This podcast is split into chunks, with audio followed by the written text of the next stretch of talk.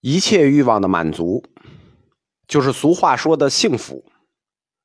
从本质上讲，都是消极的。很多时候，我们并未完全意识到，我们已经拥有的就是幸福了。我们对他们也不是很珍惜，视为理所当然。比如空气、水、时间，不拉不拉。有的东西的重要性。它就是在失去之后才能体现出来。只有失去他们的时候，我们才发现他们的价值。在拥有的时候，我们没有功夫管他们，因为欲望驱使我们去追求更好的。对于好来说，他的敌人总是更好的。欲望也一样，better best，总是希望在你拥有的东西上加上“更”字。我们中国老话讲要知足常乐，儒家讲要在止于最善。讲是讲啊，对啊，我们中国人是这样讲是讲，但是没有几个人能做到。那我们换一个方式来看这个问题：既然人生之所以不幸，是因为欲求不满产生了痛苦，对吧？那么欲求都满足了。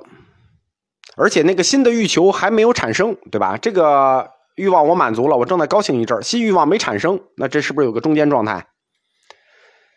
那欲求的痛苦处于暂时的休息状态的时候，是不是就不痛苦了？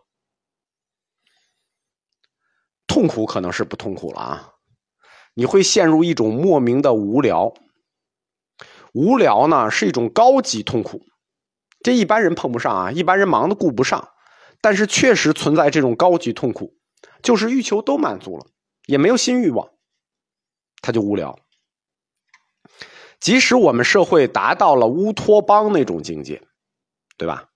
共产主义世界大同，所有的不好都化为乌有，所有的冲突都烟消云散，啊，想什么有什么，想什么是什么，那么我们就会处在这种状态里，无聊。将会比痛苦更加让人难以忍受。这一点呢，宗教学其实早就看出来了，早就看出来会有这种结果，就是你要不然痛苦，要不然无聊。基督教也好，佛教的大乘教派也好，他们都强调为别人而活。如果你的人生是以我这个概念为中心的，那么无论你怎么做。甭管是不是修行，你的人生就像一个老式的摇臂大钟，老式的，无论成功不成功，你就像钟摆一样，始终处在痛苦与无聊之间左右摆动。在宗教学里，地狱这个概念是怎么来的？对吧？有天堂，有地狱。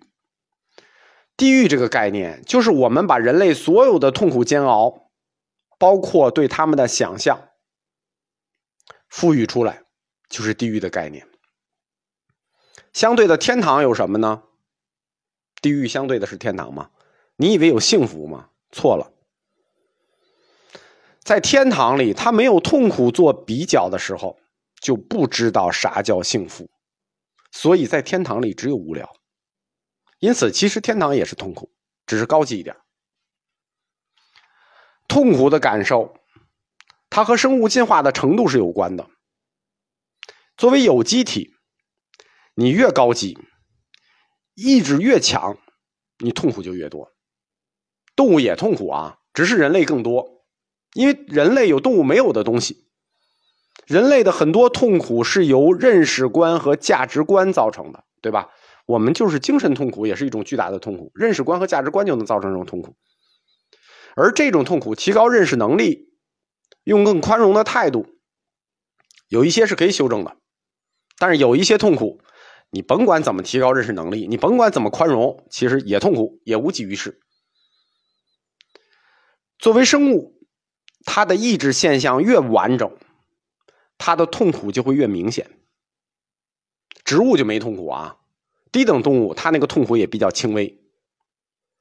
感受痛苦的这个能力，跟这个动物神经网络的发达程度是正相关的。神经网络越发达，它就能感受的痛苦越越越强烈、越清晰。尤其是像我们这种有完整神经系统的脊椎动物啊，就能感受到强烈的痛苦。而且，作为人类，还有额外的那种痛苦，就是随着智力的发展逐渐加深，会更痛苦。就是说，你认识能力越高，你反而会越痛苦。意识的能力逐渐的加强，逐渐的强烈，你的痛苦其实也会相应的加深。当发展到人类的时候，那这种精神痛苦就成为了最深重的痛苦。一个人对这个世界和这个世事看得越清楚，越理智，用中国话讲，看透了，是不是就不痛苦了？不是，往往他就越痛苦。所以哲学家都是痛苦的，对吧？他们对这个世界和世事看得太清楚了，哲学家都很痛苦。疯狂呢，是人类来医治痛苦的一种本能手段，因此，哲学家看着像疯子的人就最多。当人类的思维发展出来了记忆能力和预测能力，就是对过去可以回忆，对未来可以判断的时候。哎，这是这是算某种超能力喽？他就再次加深了人类的痛苦，对吧？这只是能力增加了，不是说你痛苦减少了。能力增加了，你痛苦就增加了。因为我们很多的痛苦是来自于对过去事情的回忆，对过去事情的记忆、反思、自责等等。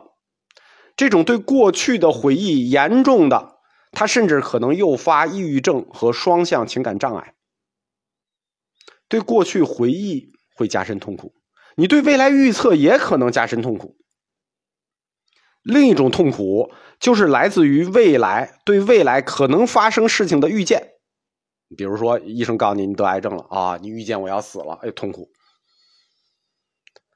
真正痛苦的本身其实很短暂啊，就一下子的事情，比如死亡，那就一下子的事情。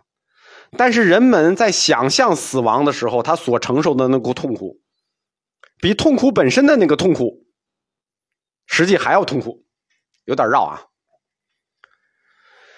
从文学家的角度看，人生是一场旅行；但是从叔本华老师的角度看，人生是一场战争。不光人生是战争啊，在大自然里，它每天都是战争。每一个物种，甭管谁，都在为他们生存的这个空间。生存需要的物资和生存的时间而战斗，不光是互相战斗，不光是跟自然战斗，也跟其他物种战斗。因为驱动他们战斗的这个背后动因叫生存意志，就是大家都要生存下去。生存意志驱动所有的物种在战争，生存意志四处捕食，但是最终都是向自己开刀。不同形式之间的生存意志就互相蚕食，像非洲大草原一样，不同形式的生存意志在互相蚕食，食物链嘛。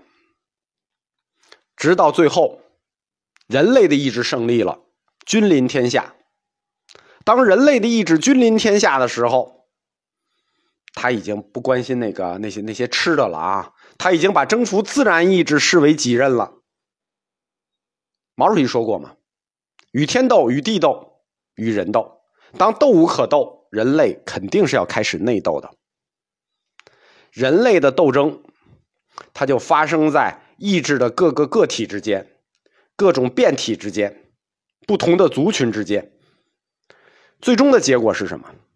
就是鲁迅先生在《狂人日记》里写的：人类的历史就是人吃人。”